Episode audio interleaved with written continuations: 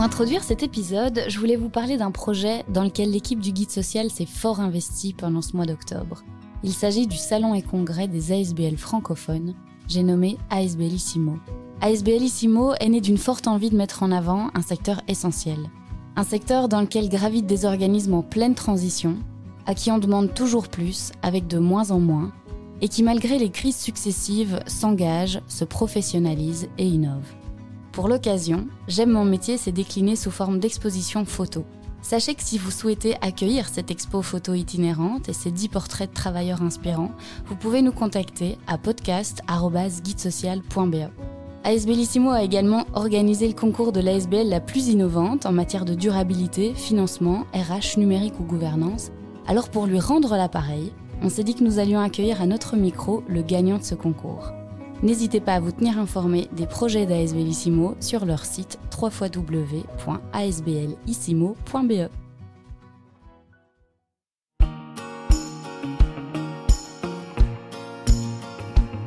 Bienvenue dans le podcast J'aime mon métier, le premier podcast belge qui met en lumière les métiers humains et inspirants des secteurs du social et de la santé. Je suis Émilie Vinsotte, co-directrice de la plateforme du Guide Social, la référence depuis près de 40 ans pour de nombreux travailleurs et acteurs psychomédico-sociaux.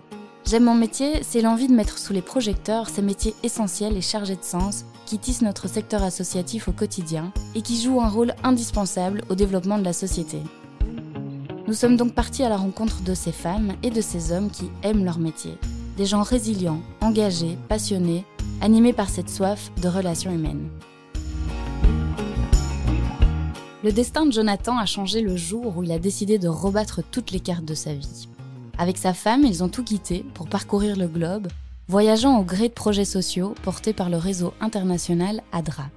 Jonathan a ensuite repris le fil de sa carrière en devenant directeur belgique du réseau ADRA. Il nous emmène aujourd'hui dans son quotidien de directeur d'ASBL. Ses qualités de couteau suisse, ses défis, ses remises en question sur la notion de leader et de manager ainsi que le sens qu'il trouve dans son travail et cette passion qui ne le ferait changer de métier pour rien au monde. L'ASBL ADRA, via son food truck social, est donc la grande gagnante du concours ASBellissimo qui a récompensé dernièrement l'ASBL la plus innovante.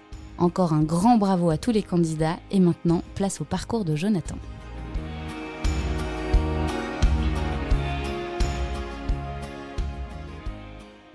Bonjour Jonathan. Bonjour. Comment tu te sens? Euh, Bien. Oui, ça va. Bienvenue. Je te propose de te présenter et de nous présenter ton métier et le métier pour lequel tu es là aujourd'hui. Voilà, alors je m'appelle Jonathan Lebouliot, j'ai 38 ans, je suis papa de deux petits-enfants. Je suis actuellement directeur de euh, l'ADRA, donc, euh, qui est une euh, ASBL de coopération internationale, et j'ai repris la, cette fonction depuis début 2017. Et je viens de Bruxelles. J'ai toujours vécu à Bruxelles. J'ai beaucoup voyagé, mais je suis toujours revenu. Tu peux nous expliquer en, deux mots ce que fait l'ADRA? L'ADRA en Belgique, en tout cas, c'est un des membres d'un réseau international de 130 antennes qui, euh, en fait, mène des projets de coopération qui sont soit des projets de développement, mais aussi spécialisés dans l'aide d'urgence. Donc, c'est vraiment la, réponse aux catastrophes, euh, euh, soit naturelles comme des ouragans ou des tsunamis, soit euh, les, conséquences des guerres civiles et, des conflits. Et ici, en Belgique, on a redémarré vraiment le bureau en 2017, euh, parce qu'avant, on était une antenne qui était gérée par des volontaires avec beaucoup de bonne volonté, mais avec un manque de, de professionnalisme. Et c'est pour ça que été engagé à cette époque-là. Aujourd'hui, on t'accueille euh, pour une raison un peu particulière. Vous avez remporté le premier prix du concours organisé par, euh, par ASBellissimo, qui est le, salon pour les responsables d'ASBL, euh, organisé il n'y a pas si longtemps, les 13 et 14 octobre dernier. Vous avez remporté avec l'ADRA le prix de l'ASBL la plus innovante parmi de nombreux candidats, donc déjà bravo. Et vous avez donc remporté ce prix avec un projet de social food truck. Tout à fait. Tu peux nous en parler un petit peu? Même beaucoup. Euh, c'est un projet de food truck solidaire, en effet, qu'on a euh, lancé officiellement ici en juillet. Euh, c'est un projet, c'est le premier projet vraiment structurel d'ADRA en Belgique, parce qu'encore une fois, on est une, ASBL de coopération internationale. Mais avec les conséquences du Covid et avec la crise économique, on a constaté des difficultés liées à une augmentation du nombre de bénéficiaires de l'aide alimentaire, aussi beaucoup de personnes qui tombent dans la précarité, qui ne l'étaient pas avant, qui ont besoin d'une assistance alimentaire. Et euh, un, déficit d'action qui peuvent être durables. Et, quand je parle durable, je parle autant d'un point de vue écologique que d'un point de vue euh, financier. Parce que c'est vraiment ça le principe de ce food truck, c'est une double action, c'est-à-dire qu'il a, il fonctionne comme une entreprise, donc comme un food truck. Vous pouvez le trouver sur les marchés, vous pouvez le trouver lors des événements, et les bénéfices de cette action commerciale servent en fait à euh, distribuer de l'aide alimentaire auprès des publics les plus vulnérables et principalement pour l'instant les sans-abri. Euh, évidemment, on ne fait pas ça tout seul. On a euh, voilà, des équipes de volontaires, on, a aussi des partenaires associatifs, donc d'autres associations qui viennent avec nous pour fournir une autre type d'aide. Donc on fonctionne en sorte, si vous voulez, de village mobile. Chacun vient avec son véhicule, avec ses propres spécificités comme euh, Rolling Douche euh, ou Bulle. Euh, donc voilà, chacun avec ses spécificités et on forme cette espèce de, petit village le vendredi après-midi sur l'esplanade de la gare du Midi où chacun offre voilà, ses services. Nous, la, la particularité, c'est qu'on travaille sur un concept de street food végétarienne. Pour nous, il y avait un sens à monter un projet qui soit aussi cohérent par rapport aux défis climatiques, environnementaux. On n'est pas là pour sensibiliser hein, les sans-abri, loin de là, mais au moins pour leur donner accès à quelque chose qu'ils n'ont pas l'habitude d'avoir et aussi avec une démarche sur des produits locaux, avec une démarche euh, voilà complète euh, jusqu'au véhicule qui lui-même est, compensé. Donc il y a une compensation carbone, donc toutes les émissions du véhicule sont compensées avec un projet de euh, plantation en Belgique par une association qui s'appelle Plan C. donc voilà, c'est un petit aperçu de ce projet qui est très très très complexe. On a mis plus d'un an en fait à le monter mais qui est cohérent sur plein plein d'aspects et qui correspond vraiment à la façon dont nous on envisage l'action sociale. Euh, qui est une, voilà une question aussi d'éthique et de dignité euh, avec euh, en tout cas une volonté de s'occuper de tous les aspects, pas seulement de l'être humain, mais aussi de son environnement et, et de l'aspect durabilité, encore une fois, que ce soit économique ou environnemental. Je pense que c'est ça qui a plu aussi au jury, c'est l'aspect global d'un projet euh, pensé dans, tous ces recoins. Il y a la précarité alimentaire, il y a l'accès à la nourriture saine, l'aspect durabilité, environnement, financement. Euh, vous avez vraiment euh, réfléchi à tout. On a essayé. Après, c'est ça, c'est très difficile du coup à monter parce que tout est interdépendant. Donc, ok, vous compensez votre véhicule, mais est-ce que vous avez des bailleurs de fonds qui vont soutenir la compensation carbone du véhicule? Euh, Ok, vous allez vers le végétarisme, mais est-ce que un, ça plaît au public? Est-ce que vous allez trouver les filières correspondantes, des produits de qualité? Enfin, voilà, tout ça euh, est très très très difficile à mettre en place. Mais heureusement, les bailleurs ont compris la démarche. Euh, d'ailleurs, c'est assez paradoxal parce que c'est un projet qu'on a eu euh, assez facile à financer, en tout cas l'impulsion de départ, parce que c'est un projet après qui doit être autoporté. Euh, mais parce que beaucoup ont, vu l'intérêt et ont vu, euh, comme, comme vous avec ce prix d'ailleurs, que c'était une tendance qu'il fallait en tout cas accentuer. Des projets qui étaient inclusif, pas seulement par rapport aux gens, mais par rapport aux réalités du monde, et qui était, euh, qui, qui, allait durer, qui allait pouvoir être autofinancé, parce qu'il n'y a rien à faire, les pouvoirs publics, euh, il y a de moins en moins de fonds disponibles, il y a de plus en plus de bénéficiaires, donc l'un dans l'autre, il faut bien trouver d'autres sources de revenus et d'autres façons, en tout cas, d'envisager les projets.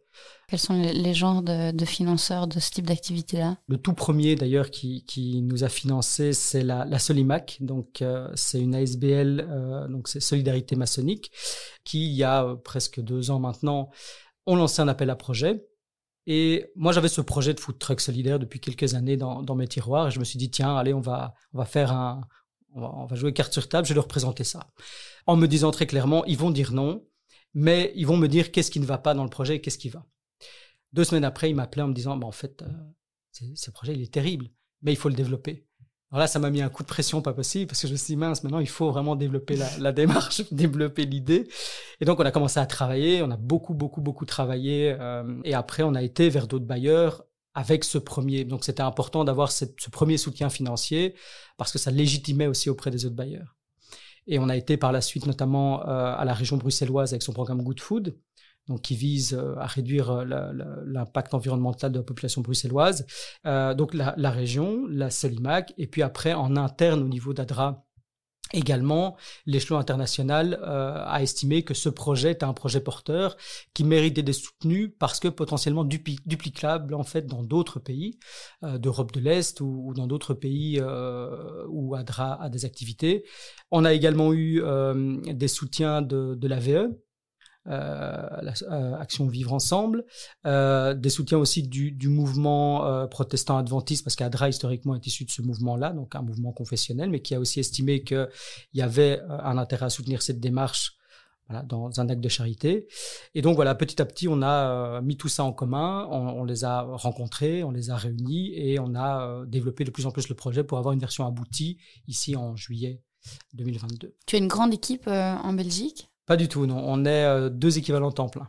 Ça t'a porté euh, quand même force projet. Est-ce que c'est pas finalement le, le cliché du directeur d'ASBL de, de faire tourner déjà son projet de base et puis essayer d'insuffler avec des projets innovants? Oui, c'est peut-être c'est un cliché, mais c'est aussi la, la, réalité. la réalité, la survie en fait. Pour se faire connaître, il faut innover, il faut sortir des rangs.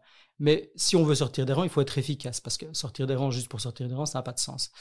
Et donc, à un moment donné, il faut pouvoir proposer des initiatives euh, qui sortent un peu de, enfin, de, voilà, du chemin classique. évidemment, c'est beaucoup de travail. Euh, enfin, je ne l'ai pas porté tout seul, je l'ai initié, mais maintenant, il y a un coordinateur ou une coordinatrice qui va être engagée bientôt. Mais en tout cas, euh, c'est clair qu'on a, moi-même, j'ai joué beaucoup de ma crédibilité là-dessus parce que beaucoup n'y croyaient pas, même en interne. Parce que, est-ce que les, sans-abri, est-ce qu'ils ont vraiment besoin de manger végétarien? Est-ce qu'on n'irait pas au plus pressé? Est-ce qu'on viserait pas la quantité plutôt que la qualité? Ça, c'est toutes des questions de fond et de débat. Et puis, on a surtout confronté à la réalité. On est allé sur le terrain, on a fait des sorties, tests, euh, et on a demandé aux sans-abri, on a demandé aux gens euh, qui, bénéficiaient de la nourriture si ça leur plaisait. Mais, euh, et on s'est rendu compte que oui, parce qu'on avait travaillé sur le visuel, on travaille sur de la street food. Voilà, les, les menus ont été aussi préparés pour correspondre à une attente. Et, euh, et c'est les mêmes menus qu'on développe aussi dans la version commerciale. D'ailleurs, ça, interpelle toujours les gens quand on vend les burgers ou les, hot dogs ou ce genre de choses, que les, sans-abri ont la même chose. Il n'y a pas de nourriture différente. Il n'y a pas de raison, en fait. On le fait souvent par nécessité pour agir au plus vite, mais voilà, nous, ça fait partie de notre notion de dignité humaine. Mais évidemment, c'est plus complexe, c'est plus difficile à mettre en place, mais c'est plus, encore une fois, on parle de cohérence. C'est marrant, on a justement eu euh, la chance d'accueillir dans notre premier épisode Fiona, assistante sociale euh, à l'ASBL Rolling Douche. Elle vous accompagne donc dans ce fameux village mobile. Comment se passe la cohabitation avec euh, les travailleurs sociaux, les aidants et les soignants? Franchement, super bien. Bon, après, on avait, enfin, la première fois qu'on a été sur le terrain, on avait eu beaucoup de réunions préalables avec les directions de Bulle et, de Rolling Douche avant. Hein. Mais la première sortie, la première sortie de test notamment, il y a un des partenaires qui me dit, bah, moi, le volontaire qui devait venir, il n'est pas là. Je dis, mais écoute, pas de souci, on en prend un chez moi, je, pose la question, il y en a tout de suite deux qui étaient disponibles, voilà, c'est comme ça. C'est ça aussi le principe du village associatif mobile qu'on est en train de développer, c'est une offre à plusieurs facettes. C'est pas la même chose. C'est-à-dire que si vous êtes en difficulté, ben, on peut très bien être là. Euh, ici, ben, c'était pour des volontaires. Ça peut être sur de l'achat groupé. Ça peut être même ne fût-ce qu'en termes de, sécurisation de l'espace euh, ou de, de, facilitation du travail des travailleurs sociaux. Ici, il y a aussi euh, voilà une, une émulsion du fait qu'on soit tous ensemble. Tu te rappelles de tes débuts? Comment est-ce que le food truck a été accueilli? Tu as une, une anecdote particulière en tête? Ah, Une anecdote, j'en ai plein, mais c'est peut-être la, la toute première personne qui a reçu euh, à manger. En fait, on, donc on, s'est déployé euh, la première fois, c'était fin août, euh, donc gare du Midi. Et donc nous, on commence fatalement, on ouvre le camion, on ouvre le vent, on commence à cuisiner, ça sent bon les oignons qui, qui grillent, enfin voilà. Et il y a euh, une vieille dame comme ça installée sur une table de camping. Et elle me dit, ah, euh, en bon bruxellais, elle me dit, vous allez faire quoi ici euh. Puis je lui explique. Elle fait, ah, euh, moi ça m'intéresse, j'ai toujours faim. Et je dis, bah, écoutez, vous serez la première à recevoir, vous serez la première personne à bénéficier de, ce food truck. Mais en contrepartie, je vous demande une photo. Est-ce que ça va pour vous? Alors elle me dit ah j'adore les photos mais si j'avais su je me ferais je me serais fait belle et je trouvais ça tellement mignon ça m'a tellement touché je me suis dit c'est cette vieille dame qui euh, est entouré de, plein de gaillards, euh, de, voilà, qui, qui, qui ont euh, des âges, des origines différentes, ainsi de suite. Cette vieille bruxellaire, elle est là, elle a, elle a envie d'un peu d'animation, elle a peut-être une situation de vie super difficile, mais elle garde un, sourire et une pêche pas possible. Et donc, je l'ai pris en photo avec ce premier, elle avait demandé un hot dog, je me souviens, un green dog. Et la première bouchée, elle m'a dit, mais en fait, c'est bon. et ça m'a fait tellement rire sur le coup. Je dit, oui, en fait, c'est bon, c'est bien, c'est chouette. Je vais garder ça pour le reste. Je pourrais en faire un slogan. Ça, ça m'a, ça m'a. En fait, on s'est dit avec toute l'équipe là, on a dit, bah, ok, ça, c'est le bon départ, quoi. C'est bien, c'est ça. C'est comme ça qu'il faut fonctionner. Tu peux faire déjà un premier bilan de, ces quelques mois de, de, terrain. Quels sont les retours? Alors, il y, a, plusieurs types de retours. Il y a d'abord les, retours des bénéficiaires eux-mêmes, comme je le disais, qui sont euh, qui accueillent positivement. Et, souvent, voilà, le, public aussi de la rue, c'est un public euh, qui est en général suspicieux par rapport à, à ce qu'on peut leur donner. Donc, on crée aussi un environnement où on peut leur offrir un panel de services qui, euh, qui est rassurant aussi pour eux. Ils viennent à un endroit où nous, on va à leur rencontre, puisqu'on est tous mobiles. Hein. C'est un élément qui les rassure. Donc, le retour des bénéficiaires est très, très positif. Le retour de nos bailleurs également, euh, parce que fatalement, ils ont vu que le projet démarre. Euh, ils ont vu aussi qu'on était actifs sur des événements. Ici, on a fait la quinzaine de la solidarité avec la ville de Bruxelles. C'est plutôt dans un, là, dans une fonction de sensibilisation et commerciale. Mais encore une fois, on touche du public, on, va au contact des gens et on leur dit, ben, vous savez, nous, on fait ici de, de, l'économique, du commercial, du business. Mais ce que vous mangez, sachez que euh, grâce à ce que vous avez consommé ici, on peut nous donner deux fois la même chose sur le terrain. Et ça, ça touche les gens. Et de la part de mes équipes, ben, évidemment, on est tous euh, fatigués. Hein. Surtout, le lancement a été assez épique. Mais, euh, mais on est ravis, on est surtout le projet nous dépasse un peu et on l'a vu notamment avec le prix que, que vous nous remettez. C'est voilà, le projet va vivre au-delà de nous aussi et c'est très bien comme ça. D'ailleurs, ce qui était assez marrant, c'est qu'au moment où, euh, l'équipe euh, ASB Simo a voulu vous remettre le prix, bah, vous n'étiez pas là. Sur les trois prix, le, premier n'était pas là parce qu'il était sur le terrain. Toi, tu étais sur le terrain, pas présent. Ça voulait tout dire en même temps. Oui, ben, c'est la réalité voilà, des, petites structures aussi. C'est-à-dire qu'on ne peut pas... Euh, être partout. Et c'est vrai que ce prix, on s'y attendait pas du tout. Si on avait eu la moindre, le moindre soupçon, évidemment, on vous aurait pas fait euh, faux bon. Mais, mais c'est clair, on était sur le terrain, on était avec la ville, on était voilà, avec la ville de Bruxelles dans, dans le cadre de la quinzaine. Ça a été une très très belle surprise, mais, c'est vrai que c'est une réalité que beaucoup, euh, beaucoup d'associations euh, rencontrent. Hein. On peut pas être partout, on ne peut pas malheureusement être euh, là où on voudrait parfois, même pour faire du lobby, pour rencontrer des, politiques, pour rencontrer des gens qui, prennent des décisions. C'est rarement possible en fait, puisqu'on est sur le terrain, on est parfois noyé dans des appels à projets, parfois noyé dans de l'administratif hein, qui augmente de, manière exponentielle. Donc voilà, c'est une réalité. Ça démontre justement cette réalité. Est-ce que tu peux nous en dire un peu plus l'air d'être un directeur, en tout cas, qui retrousse euh, ses manches.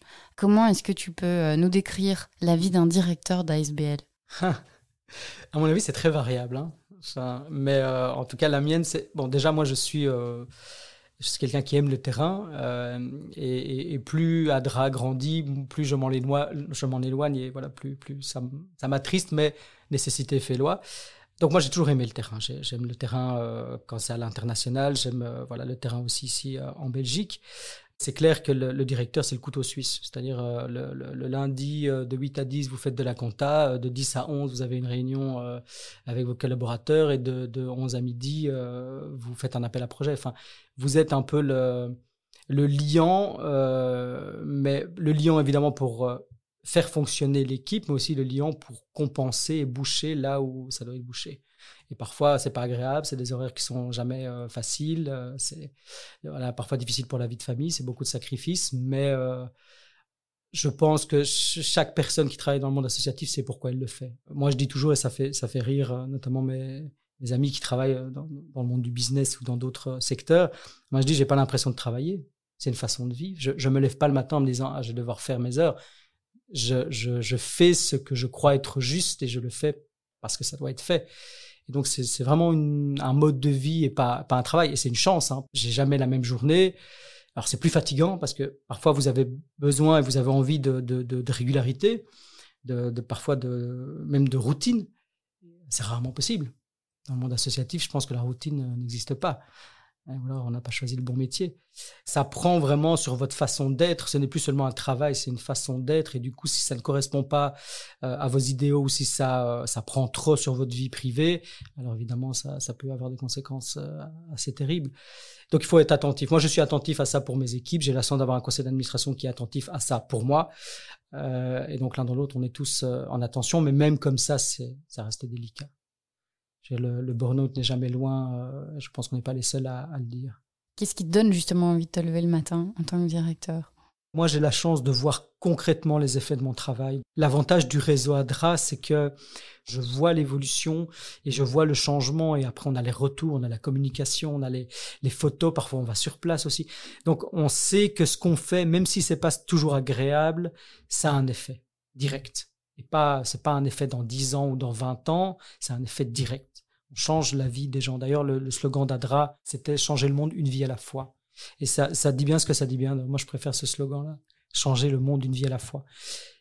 Petit à petit, step by step, c'est ce qu'on fait. Et ça, c'est une raison de se lever le matin. C'était un plan de carrière pour toi, être directeur d'ASBL Pas du tout, hein, loin de là. Non, non. Mon dernier, mon dernier métier, c'était euh, aider les entreprises à développer une démarche euh, environnementale, c'est-à-dire euh, maintenir leurs objectifs financiers, mais passer à une façon de gérer son entreprise un peu plus green, un peu plus verte pour la région wallonne. Pas si loin que ça quand on y réfléchit, mais c'était très très business, très entreprise, très Là, pour le coup, il y avait beaucoup de galas, beaucoup de, rencontres dans des séries d'entreprises. Euh, et non, pas du tout. Et en fait, euh, j'ai travaillé pendant presque six ans dans, ce secteur-là. Et à un moment donné, j'ai rabattu les cartes. Avec ma moitié, on, a dit, on était tous les deux à un moment de notre vie où on s'est posé des questions sur justement la raison de se lever le matin. Et on était tous les deux insatisfaits. Donc, on a fait euh, une rupture, c'est-à-dire qu'on a mis deux, chacun un an de congé sans solde. Et on est parti euh, se porter volontaire euh, à travers le, globe pour ADRA, justement. Hein. Voilà, ça a été euh, de creuser des trous, à monter des, projets. Enfin voilà, c'était le, panel un peu de, job qu'on a fait. Et ça a été salutaire, en fait. Ça a été salutaire pour notre vie privée, ça a été salutaire pour notre vie professionnelle. évidemment, deux mois avant de revenir, c'était hors de question que je, je rempile et j'ai eu la, la, chance de justement de, de découvrir qu'Adra en Belgique cherchait un directeur. Et donc j'étais au milieu du Pacifique, j'ai envoyé ma candidature. J'ai fait un Skype incroyable qui coupait toutes les trois minutes d'interview. Et deux semaines avant de rentrer, en fait, j'ai eu le job à distance. Euh, et fatalement, j'avais accumulé tellement d'expérience aussi au sein de l'organisation au niveau international que je savais de quoi je parlais. Et puis tu connaissais le terrain. C'est quoi le, terrain euh, d'Adra C'est des, catastrophes climatiques, des urgences Tu t'es retrouvé dans quoi comme projet? Alors, je me suis retrouvé dans, beaucoup de projets différents. Par exemple, en, Mongolie, donc qui était notre première étape, qui était la claque culturelle par excellence. Là, on a travaillé sur un projet euh, euh, agricole. Donc, c'est un projet qui visait à transformer les anciens nomades qui quittent les steppes euh, pour trouver du travail en ville, qui arrivent en ville, qui s'agglutinent à Ulaanbaatar. Et donc, il y a tout un projet, en fait, de les transformer en agriculteurs. Moi, avec mon background économique, j'ai accompagné la création de coopératives. Euh, et on a même été jusqu'à faire des cours de cuisine et euh, parce qu'ils cherchaient, voilà, ils commençaient à produire des légumes et des fruits. Donc ici, voilà, on essayait des nouvelles choses avec eux et on leur a fait découvrir des soupes. Ils hallucinaient parce qu'ils n'avaient jamais mangé de soupe en tout cas de légumes de leur vie. La soupe que vous mangez en Mongolie, c'est une soupe d'os. Est-ce que ça dit ce que ça dit? Bah Voilà, ça c'est le type de projet sur lequel on était. On a été aussi au Kyrgyzstan, travailler euh, là plus sur des projets de euh, tri des vêtements et de les transformer en fait en voilà en, nouvel objet. On a travaillé euh, après en Équateur, là c'était sur la formation de femmes à Guayaquil. Et là on travaillait avec des femmes des quartiers les plus en difficulté sur justement la microéconomie et sur le lancement de petites activités génératrices de revenus. Puis on est allé au Vanuatu, euh, au milieu du Pacifique. Et là, euh, c'était pareil. En fait, le, Vanuatu avait subi l'année d'avant un, ouragan euh, absolument dévastateur. Et pareil, le problème, c'est que vous avez beaucoup d'organisations humanitaires qui arrivent, qui travaillent pendant un mois et puis qui s'en vont qui font l'aide d'urgence. Sauf que nous, à DRA, comme on a des bureaux quasi dans, tous les pays du monde, ben, notre bureau il est toujours là, il est toujours actif. Donc on passe de l'urgence au projet de développement. Et c'était cette phase-là, cette phase de transition euh, sur laquelle on est venu euh, donner un coup de main. C'est donc un fameux euh, melting pot d'expérience et de compétences. Et tu as quelle formation à la base? J'ai fait de, de l'écologie sociale à la base, donc c'était un graduat visant en fait à vulgariser au maximum euh, auprès euh, du grand public toutes les euh, thématiques environnementales et problèmes environnementaux. C'était beaucoup axé là-dessus. Et puis après, j'ai fait un post-graduat pour être conseiller en environnement pour le coup. et là, en effet, c'était plus adressé au monde entrepreneurial. et après, j'ai travaillé dans ce secteur-là pendant, pendant plus ou moins cinq ans. Je ne dis pas que c'était inutile, loin de là. Hein. Je pense que voilà, il y a beaucoup de sincérité dans les entreprises et beaucoup d'entreprises, surtout des moyennes et petites entreprises, se rendent compte aussi de, l'effet positif que ça peut avoir d'avoir une transition euh, environnementale ou écologique.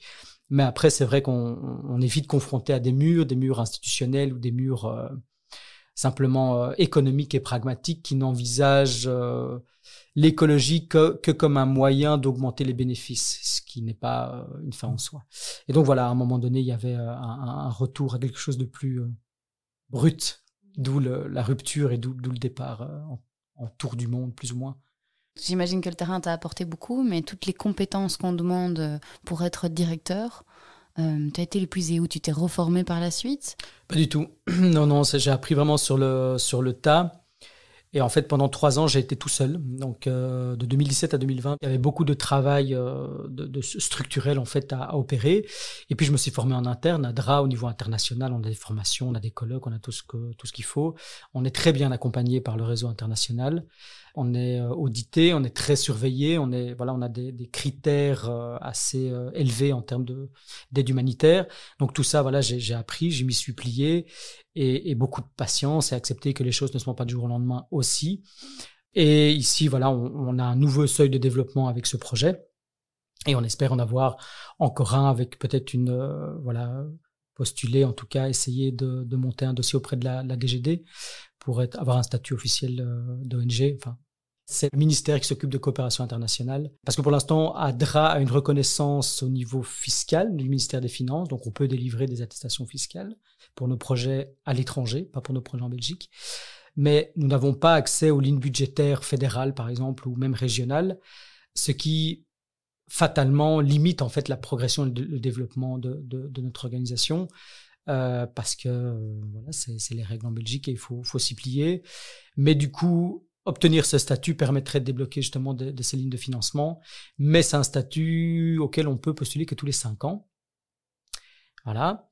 Euh, il y, a, beaucoup d'appelés, très peu d'élus, euh, donc il faut des, projets assez euh, solides, il faut des organisations solides, il faut une masse de, travailleurs suffisante aussi pour assumer la charge administrative que ça représente. Est-ce que tu as des, des challenges qui t'ont fait avancer, qui t'ont fait grandir dans ton travail?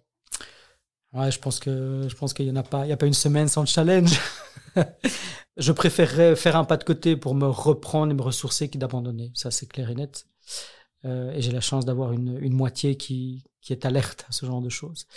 Euh, par contre, oui, découragé, euh, ça m'est arrivé plein de fois quand on lance des événements et, et vous mettez beaucoup de cœur et vous voyez qu'il y a personne ou très peu de, de retours. Euh, voilà, ça vous fait pas spécialement plaisir. Vous vous dites bon, ok, je vais essayer autre chose. Puis vous essayez autre chose, ça marche pas non plus. Puis vous essayez une troisième chose, ça marche toujours pas. Vous dites bon, mais j'arrête de faire des événements de ce type-là et vous essayez autre chose. Mais j'essaye de relativiser, de prendre après du recul et de me dire OK, qu'est-ce qui n'a pas fonctionné? Est-ce que finalement, est-ce que c'est grave si ça n'a pas fonctionné? Ou est-ce qu'il n'y a pas un autre moyen d'arriver au même résultat? Et voilà l'analyse comme ça. Mais c'est clair que, ouais, j'ai eu des moments difficiles. J'ai eu des moments difficiles, euh, même quand on se retrouve en charge d'une antenne tout seul. Premier jour dans le bureau où vous n'avez pas d'archives, vous n'avez pas d'ordinateur, vous vous êtes dans un placard à balai et vous vous dites bon, par quoi est-ce que je vais commencer? Ça, c'est le gouffre absolu. Puis vous démarrez, vous faites un pas après l'autre, et puis ça, ça finit par aller. la, fonction de directeur, ça peut être une fonction très solitaire, mais il faut euh, se faire, euh, il faut s'entourer. Il faut s'entourer de, gens qui peuvent, euh, si pas soulager votre travail, en tout cas vous accompagner à ce que, à ce que ça aille mieux, à ce que ça aille plus vite, à ce que ça aille plus loin, peu importe. Et par rapport aux, directeurs qui peuvent travailler dans le privé, on imagine bien que qu'un métier comme ça apporte énormément mais qui a aussi des côtés euh, plus compliqués, euh, un salaire, euh, des conditions de travail qui sont pas les mêmes que dans le secteur marchand. Est-ce que ça crée l'équilibre, le sens que tu trouves dans ton travail, où tu, estimes qu'il y a quelque chose qui tourne pas totalement rond? Cette espèce de sens qu'on a dans le travail qui devrait équilibrer ce qu'on n'a pas financièrement ou au niveau des conditions? Le sens fait beaucoup. Après, on est aussi très vite rattrapé par la réalité. Hein. C'est clair que la, valorisation euh, des, salaires dans le non marchand, je veux dire, il euh, y, a des gens qui font, euh, qui n'ont pas d'horaire, qui travaillent sans arrêt qui sont payés vraiment au lance-pierre. Je veux dire, on n'est pas vraiment valorisé, en tout cas financièrement dans, par rapport à, aux choses qui sont faites, aux éléments qui sont faits. D'ailleurs, moi, j'ai un, ami qui travaille pour le coup, qui est, qui est chef d'entreprise, qui me dit Viens chez moi, je quadruple ton salaire. C'est, il dit ça sur le ton de la blague, mais ça dit bien ce que ça dit bien. Ça veut dire qu'à compétence égale, on est loin derrière. Après, le sens qu'on pense, bien sûr. Mais euh, voilà, face à la crise, face à tout ça, à un moment donné, euh, le sens est confronté à, à, devoir se chauffer, devoir se nourrir, devoir faire un, un, tas de choses. Et les directeurs, de facto, ben, on a une fonction de responsabilité, donc on a sans doute, la plupart du temps, des salaires un peu supérieurs. Mais pour les employés, c'est clair qu'il ne faut pas négliger aussi le bien-être salarial. Je veux dire, on ne se nourrit pas que d'idéaux. Il y a des choses que tu aurais fait différemment? Quand je suis arrivé, quand je suis devenu, quand j'étais jeune directeur en 2017, euh, comme tout nouveau directeur, on veut un peu mettre sa marque, on veut chambouler. Et ça, c'est euh, en général, ça passe pas.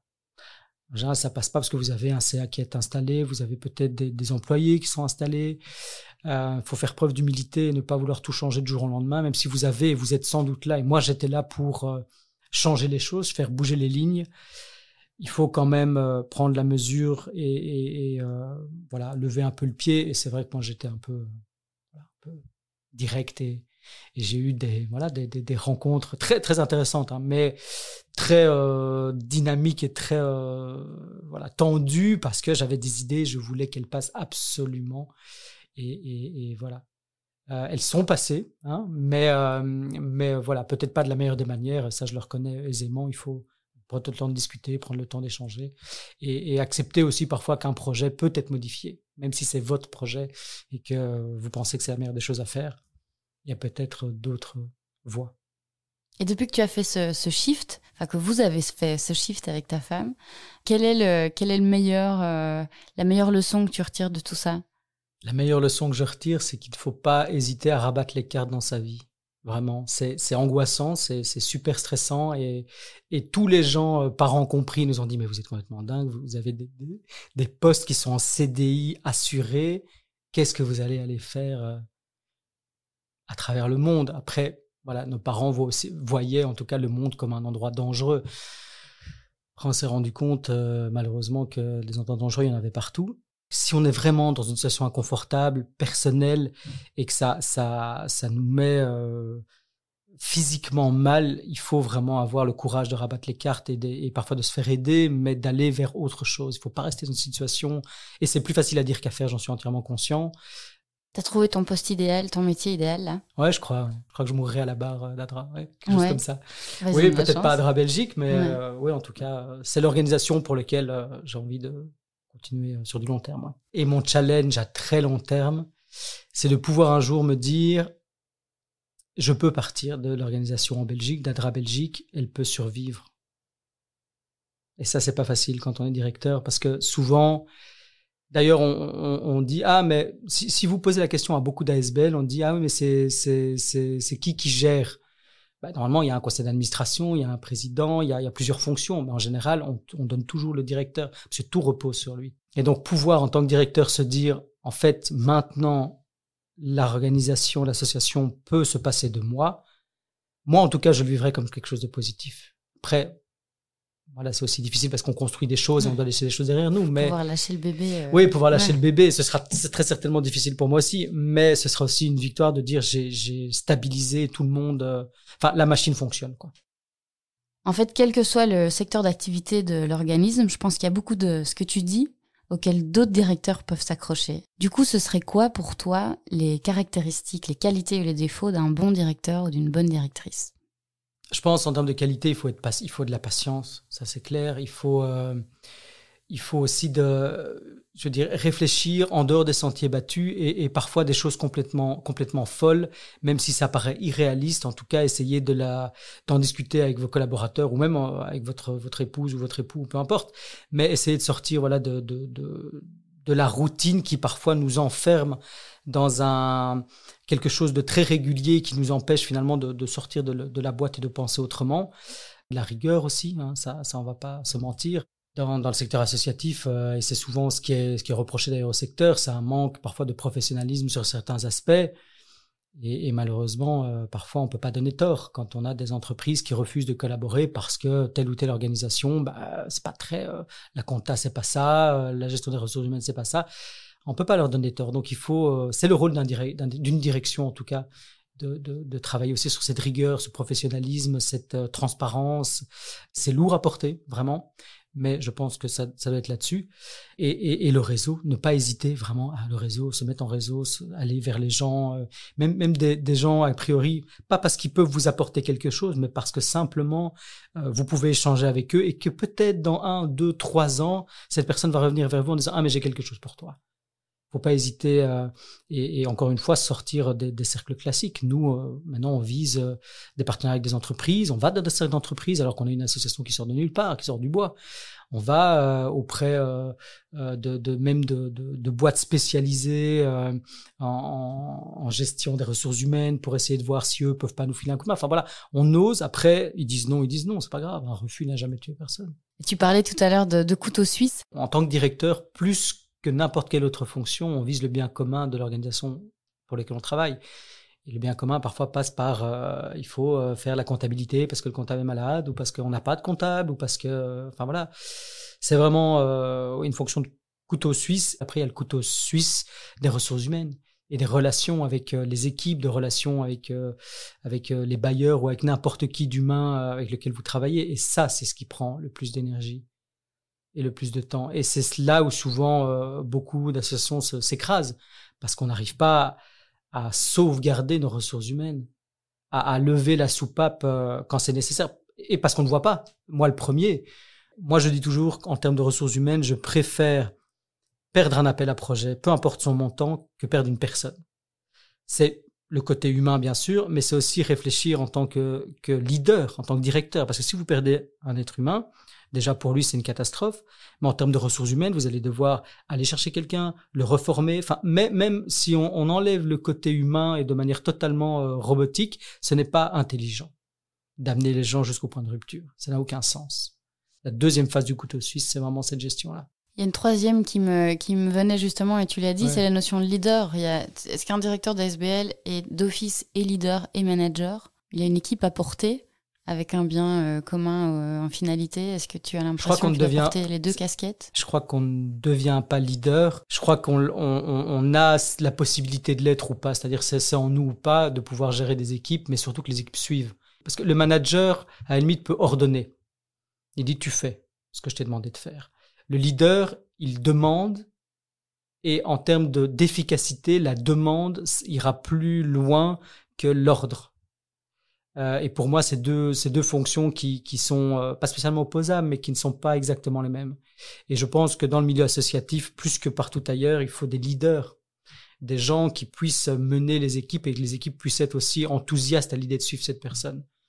Parce que vous, vous avez en tant que leader la, la vision macro, vous voyez où tous les fils doivent aller, mais pas spécialement vos employés. Donc c'est à vous de les amener, de les accompagner vers ça, parfois de leur expliquer, parfois de ne pas leur expliquer euh, l'entièreté non plus pour pas les sursaturer, mais c'est à vous de les amener. C'est pas spécialement à eux de faire l'effort de comprendre ce qu'il y a dans votre tête. Moi personnellement j'ai eu du mal avec ça, surtout en ayant travaillé trois ans tout seul. Pour moi, les premières réunions que j'ai eues avec mes équipes, à un moment donné, ils me disaient mais je on comprend pas, on comprend pas où tu veux aller. Euh, ça a l'air clair pour toi, hein, mais c'est pas clair pour nous. Parce que moi j'avais la vision, j'avais la, la ligne d'arrivée.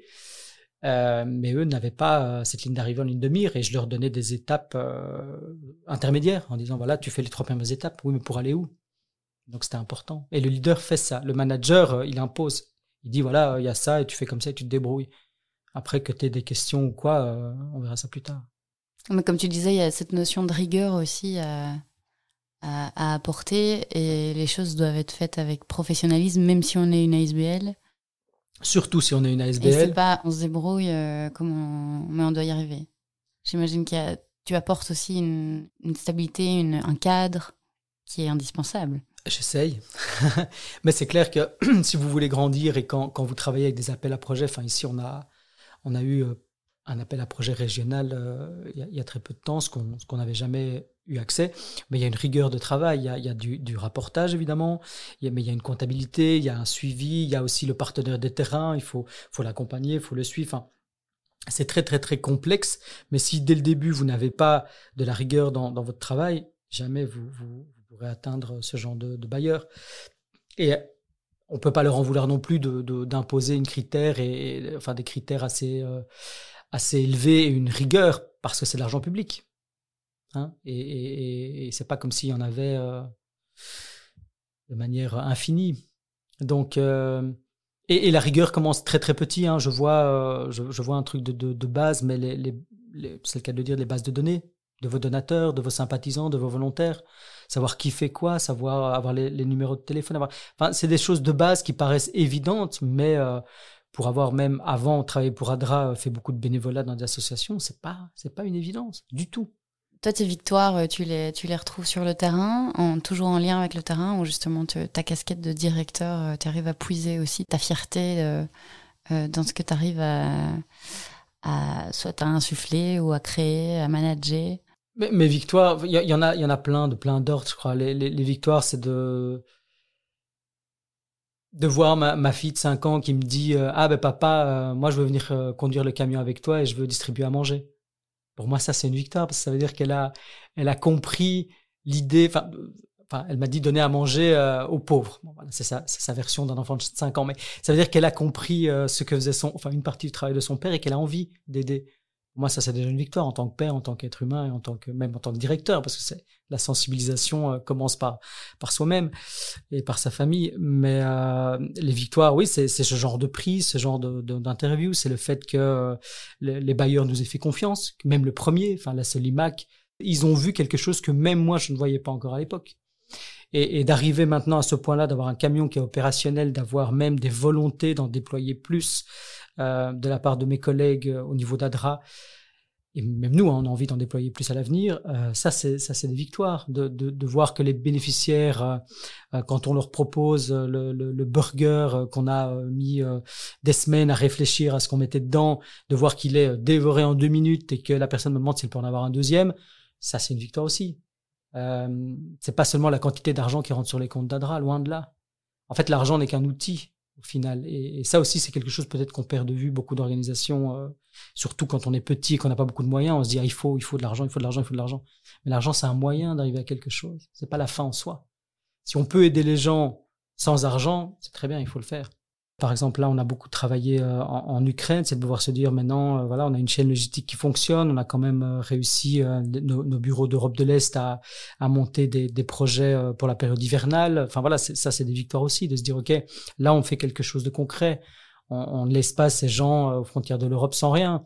Mais en même temps, il y a d'autres réfugiés. Il y a des réfugiés qui viennent du Yémen, d'Afghanistan, de Somalie, qu'on traite beaucoup moins bien dans nos pays. Eh bien là aussi, nous, on agit. Et quand je vois ce qui est mis en place par par les bureaux euh, d'Adra à travers le monde. Là aussi, je suis fier. C'est une victoire pour moi aussi. C'est pas une victoire personnelle, mais c'est une victoire du réseau d'Adra dans son ensemble. Parce qu'encore une fois, c'est un réseau. On est tous sur le même plan. Personne n'est supérieur à un autre au sein de notre organisation. Et donc, une victoire, c'est une victoire commune, c'est une victoire collective. il doit y en avoir un sacré paquet des victoires dans un, organisme aussi grand. Il y en a quelques-unes. Avec euh, autant de, de, valeurs et de projets euh, inspirants. Il y en a quelques-unes, comme il, y a, quelques années, on est devenu membre permanent au niveau de la, la consultation pour la thématique des réfugiés à l'ONU, parce que c'est une thématique sur laquelle, quand on parle d'urgence et de maîtrise de l'urgence, ben, les flux migratoires, c'est l'urgence par excellence. Et ça ne va faire que s'amplifier. Donc voilà, c'est des victoires, c'est de se dire, OK, non seulement on est reconnu, mais on est reconnu pour quelque chose de concret. On n'est pas reconnu parce qu'on a euh, levé 50 euh, millions de dollars. Non, c'est pas ça. On est reconnu parce que on, maîtrise euh, notre, notre travail auprès des réfugiés. Quelle est ta vision du, du monde aujourd'hui, maintenant que tu as vu quand même le pire et le meilleur, en voyant vraiment les, les horreurs qui se passent dans le monde, en voyant aussi ce que l'homme peut faire de mieux et d'arriver à gérer des projets d'aide humanitaire? Tu restes optimiste Je serais pas là si j'étais pas optimiste, ça c'est la première chose. J'aurais pas fait d'enfant si j'étais pas optimiste. J'aurais pas rabattu les cartes professionnellement si j'étais pas optimiste. Je pense que Ouais, il n'y a, pas, y a pas 36 façons de voir le monde. Hein. Soit on est, on est pessimiste et, euh, on s'enterre dans un bunker. Hein. D'ailleurs, il y en a qui le font. Soit, euh, soit on essaie de voir le bon et, les choses qui sont quand même positives et qui avancent. À un niveau plus local, moi, je vois la facilité avec laquelle on a monté, par exemple, ce projet de food truck et la facilité avec laquelle les gens et nos volontaires s'engagent.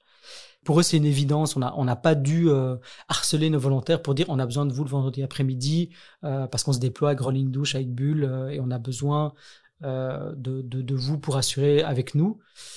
De voir qu'il y avait cette envie, de voir que les, les, partenaires de terrain étaient super enthousiastes, de voir que il y, a, y, a, de plus en plus aussi d'initiatives qui sortent de l'ordinaire et qui essayent d'aller plus loin.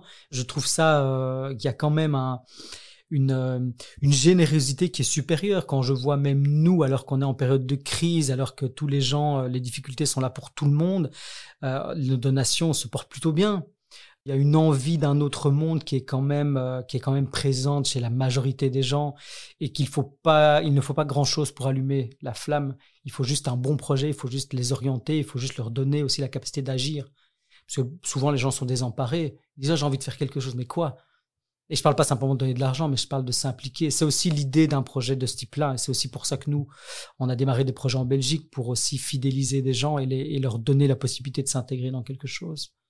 Eh bien, merci beaucoup, euh, Jonathan. Petite euh, dernière question que je pose à tout le monde. Est-ce que tu aurais un livre, une série, un film, euh, n'importe quel ouvrage qui nous permettrait de, de, se mettre dans tes baskets le temps de quelques minutes? Un livre, par exemple, qui m'a beaucoup, beaucoup touché quand j'étais enfant, c'était la, la, trilogie des fourmis de Bernard Werber, par exemple, parce que c'était ce monde qui, en fait, qu'on était à côté et un monde parallèle qui existait qu'on comprenait pas du tout euh, en considération et d'un point de vue environnemental après coup je me suis dit ouais mais en fait c'est la, c'est toute la planète qui n'est pas prise en considération. Et si le monde, que le monde des fourmis vive de manière parallèle au monde des humains et qu'il y ait des interactions à travers ces livres qui sont pour moi euh, c'est meilleur, euh, ouais, ça a peut-être construit un peu mon idée, mon idéal écologique en tout cas. De se dire, il y a, y, a, y a, des êtres euh, qui sont à côté, qu'il faut, il faut s'en préoccuper aussi. C'est pas que nous qui marchons comme ça. Le centre du monde, quoi. Ouais, exactement. Le, le, côté euh, très euh, autocentré de l'être humain. Ouais. Et, et, justement, dans les fourmis, il y a, y a toute cette, cette, civilisation quasi de fourmis avec ses règles, avec ses codes. Je trouvais ça incroyable. Mm, je suis d'accord avec toi. Eh bien, merci beaucoup. Bonne continuation. Bravo pour, pour ce travail et bravo pour le food truck. Donc, on peut vous trouver sur les marchés Tu as ce moment publicitaire là, ah, si tu veux des bénévoles, si tu veux des clients pour euh, manger les burgers. Pour l'instant, on a, on a décidé de, de faire le focus sur l'action sociale avant tout et de développer l'aspect commercial petit à petit. Donc, on, on, va à des événements sur demande. Là, on, est, on a fait une petite pause dans les activités. On redémarre en novembre, donc à partir de, de début novembre, tous les vendredis après-midi, Esplanade de Gare du Midi, c'est là qu'on est dans l'action sociale. Si vous voulez rejoindre en tant que volontaire, il faut d'abord nous envoyer un mail. Il y a toutes des questions d'assurance et tout. voilà, il y a, des, protocoles un peu à mettre en place et vous expliquer aussi à quoi vous allez être confronter. Mais c'est tout à fait possible et on recherche des volontaires. Donc là, je vous encourage à, à soit m'envoyer un mail sur info@adra donc adra.be et euh, si vous voulez avoir plus d'infos sur notre site, sur les autres actions aussi qu'on mène, c'est www.adra.be Notamment, euh, maintenant, on travaille sur le Pakistan, hein, tout ce qui se passe au Pakistan pour l'instant. Voilà. Bah, le message est passé. Mille merci. Avec plaisir. À bientôt. À bientôt, au revoir. Merci d'avoir écouté ce témoignage jusqu'au bout. Nous espérons qu'il vous a plu, inspiré, informé, remotivé, voire même donné l'envie d'une reconversion. Si c'est le cas, aidez-nous à diffuser ce podcast un maximum. Comment? En partageant par exemple le lien du podcast autour de vous, en le notant de 5 petites étoiles sur les plateformes d'écoute ou en usant du bouche à oreille sans modération. Et si ces thématiques vous intéressent, n'hésitez pas à aller faire un tour sur le site du guide social ou directement sur le site de J'aime mon métier, www.j'aime-mon-métier.be. Et enfin, si vous avez une question, une suggestion ou une envie de prendre la parole, envoyez-nous un email à podcast.guidesocial.be. Merci pour votre soutien et à bientôt